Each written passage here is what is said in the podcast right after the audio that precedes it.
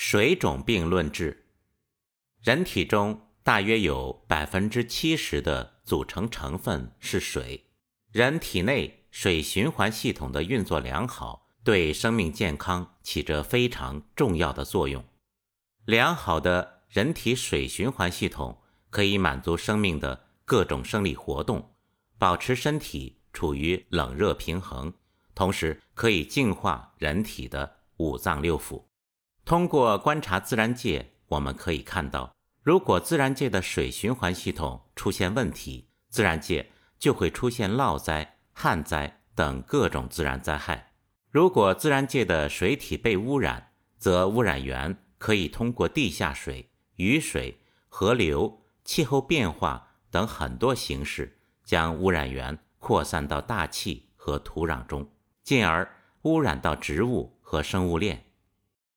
如果局部的水污染严重，在局部某些区域还会出现变异的害虫和细菌，加剧对环境、气候和生态的破坏。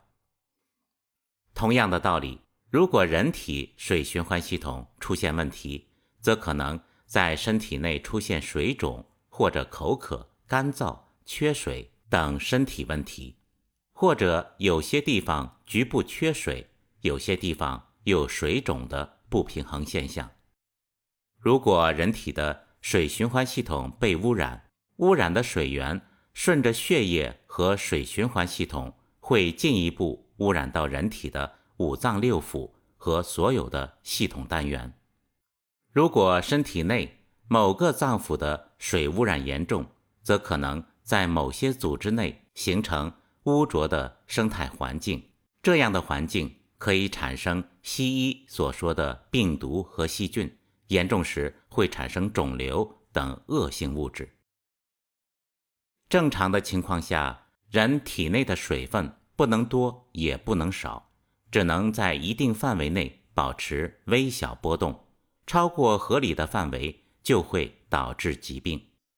水分的摄入和排出应当保持相对平衡，如果摄入的多。排出的少，身体内的水循环系统出现异常，则会导致多余的水沉积在体内，产生水肿。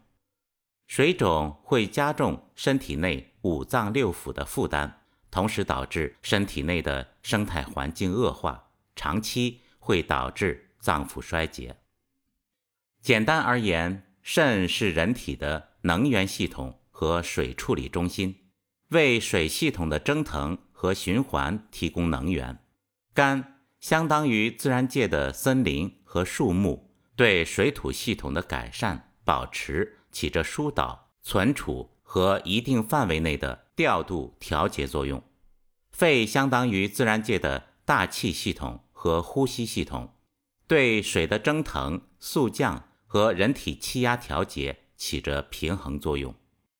脾。相当于自然界的土壤，对身体内保持合适的水分起着平衡作用，维持适量的水在身体内，多余的水则不需要。同时，让水在土壤内保持合适的径流。心相当于自然界背后看不见的规律，指挥一切，发出命令。从中医看，膀胱连同其经络，相当于人体内的海洋，提供。最终水源，并排泄污水。三焦相当于自然界土壤中的地下径流，对水循环系统的分配和存储起着非常重要的作用。三焦在中医中指的是皮肤下面的胸膜、腹膜等可以通利水的油膜系统。常见的水肿病大概有五种，《金匮要略·水气病》中提到。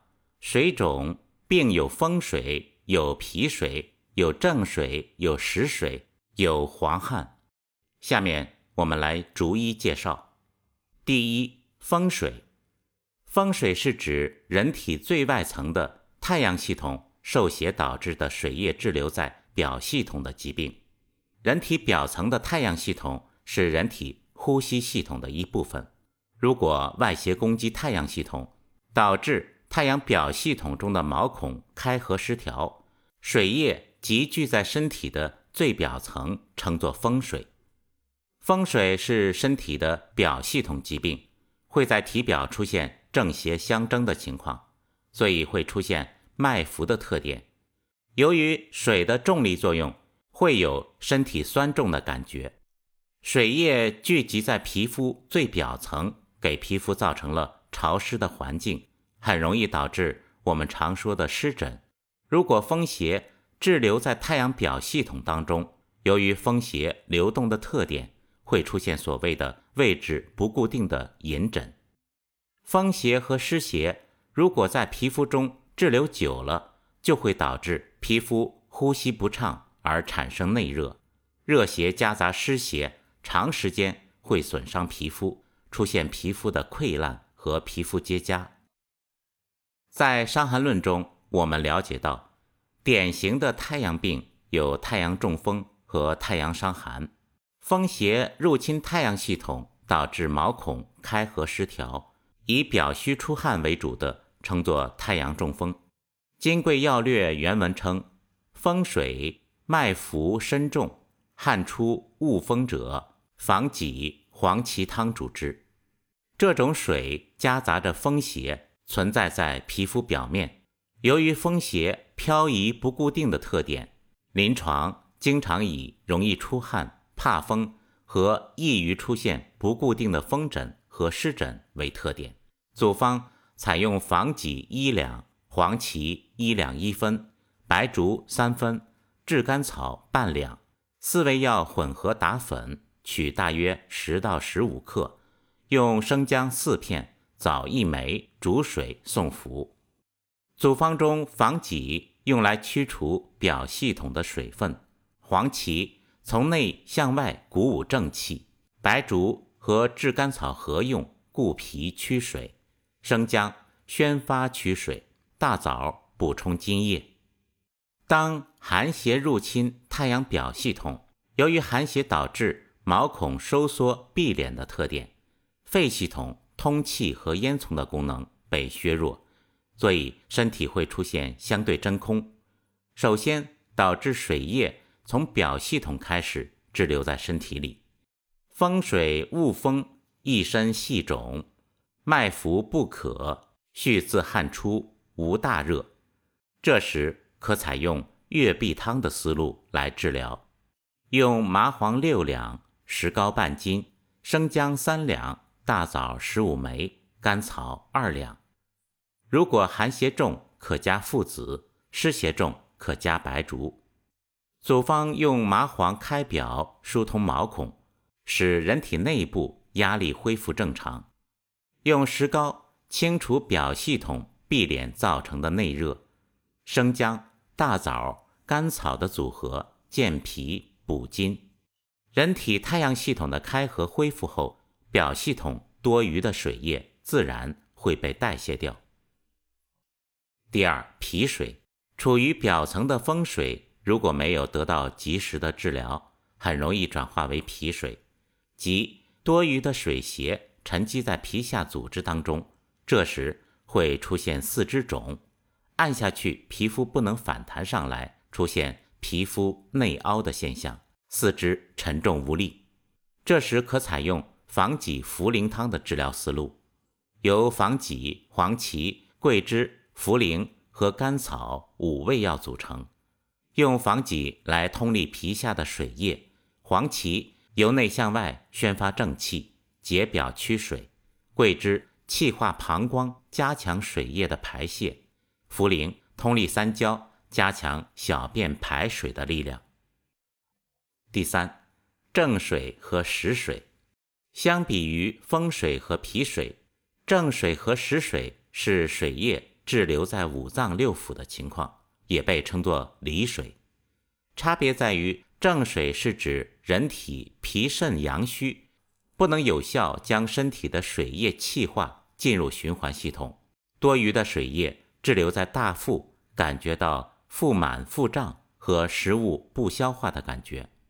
水邪外溢到皮肤，则会浮肿；上逆到心肺，则会感到喘；沉积在小腹，则会导致小便不利。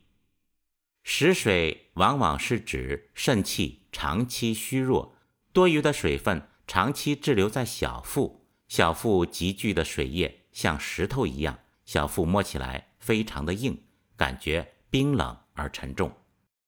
身体内积水往往会有比较鲜明的特征可以观察出来，例如眼睛下面会有明显的隆起的卧蚕，另外水气浸润皮肤。会有肤色黄亮的现象，身体积水是身体水循环系统失常的后果，通常伴随有小便不利和口渴的症状。由于身体积水，水液导致肾阳不振，脉象会出现沉脉。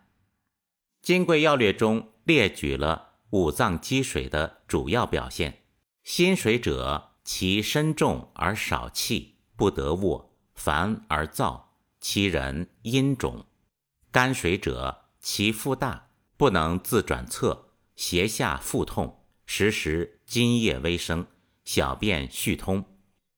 肺水者，其身肿，小便难，时时压糖。脾水者，其腹大，四肢苦重，津液不生，但苦少气，小便难。肾水者，其腹大，其肿腰痛。不得逆，阴下湿如牛鼻上汗，其足逆冷，面反瘦。针对脾肾虚寒的里水，仲景提出了麻黄附子汤、桂枝麻黄细辛附子汤的治疗思路。麻黄附子汤组方为麻黄、甘草、桃附子三味药；桂枝麻黄细辛附子汤组方为桂枝、生姜、甘草、大枣。麻黄、细辛、附子这两种组方的特点是温暖少阴的同时解太阳表郁的寒邪，通过温里和解表的方式来驱除里水。后方加入了桂枝、生姜、大枣等入血分的药，同时加强了太阳系统的宣发功能。上述两种方法更适合急性的积水症状，而不适合。慢性虚损性长期积水，作者同仁老师在实践中经常采用真武汤的思路来治疗离水症。《伤寒论》的原方采用的是茯苓、芍药、生姜、白术和炮附子的组方。这个组方的君药是茯苓，因为身体里积水，所以用茯苓来泄水。第二味药是芍药，在桂枝汤中我们了解到。芍药有收缩静脉的作用，通过收缩静脉，可以将多余的水挤出来。其次，相对桂枝，芍药通过收缩有固持表系统和固摄阳气的作用。人体在过分发汗、损失阳气后，用芍药来固表，并恢复脉道的弹性。第三味药是生姜，生姜除了本身具有驱水的作用外，其发散的性质。还有利于驱除经脉中多余的水邪。第四味药是白术，白术的作用是健脾固水。通过观察自然界，我们可以了解到，在水邪泛滥的时候，可以通过增加土来控制水，是土治水的原理。第五味药是炮附子，就是生附子被烤过或者炒过。仲景先生在《伤寒论》中，在驱除经脉。肌肉和体表系统中的水邪和寒邪都会用到炮附子。从炮附子制作工艺来看，炮附子相比生附子具有把发散的性质维持在表系统范围的作用。卢崇汉教授在《扶阳讲记》讲到，通过把真武汤中的芍药改为桂枝来治疗阳虚水泛的症状。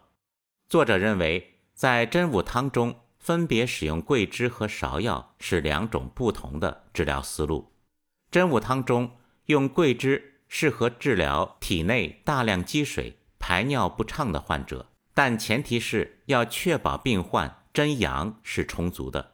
因为把桂枝放在真武汤中有开解太阳、醍醐灌顶、增加排尿的功能，有释放阳气的功能。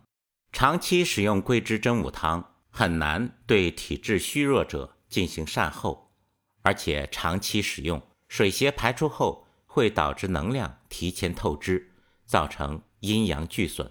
善后必须考虑用一些养阴护阳、补充真阴，并且能在较长时间内实现阴阳自我转化的思路，要从金匮肾气丸的思路去考虑。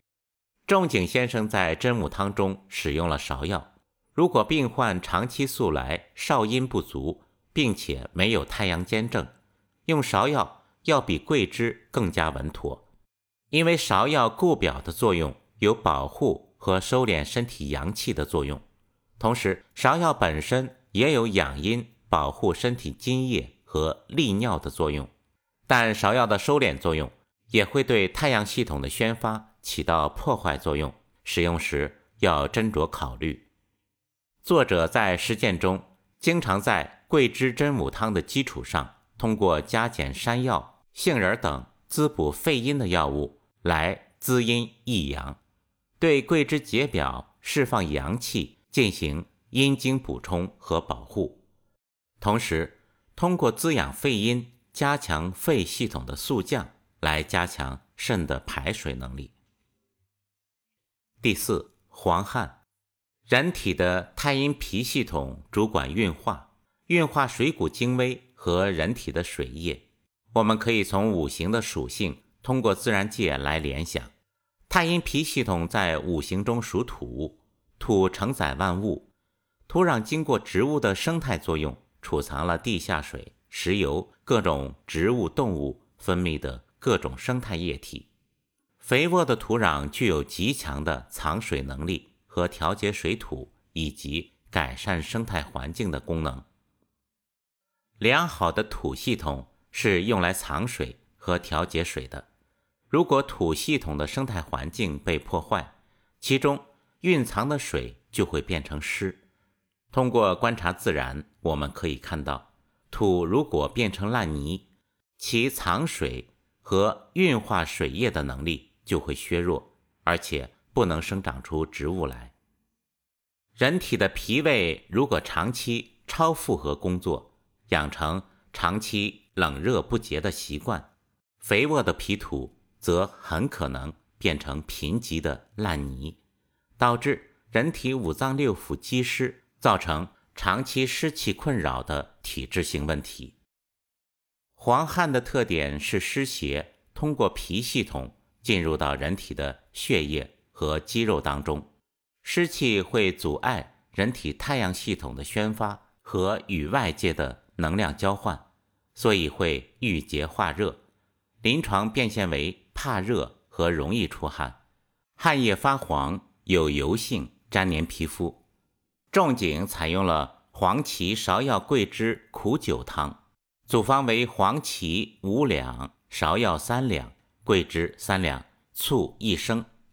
组方用黄芪来升举大气，通过加强肺的呼吸功能来加强湿气的蒸发；用桂枝、芍药的组合改善身体的运化和气化功能。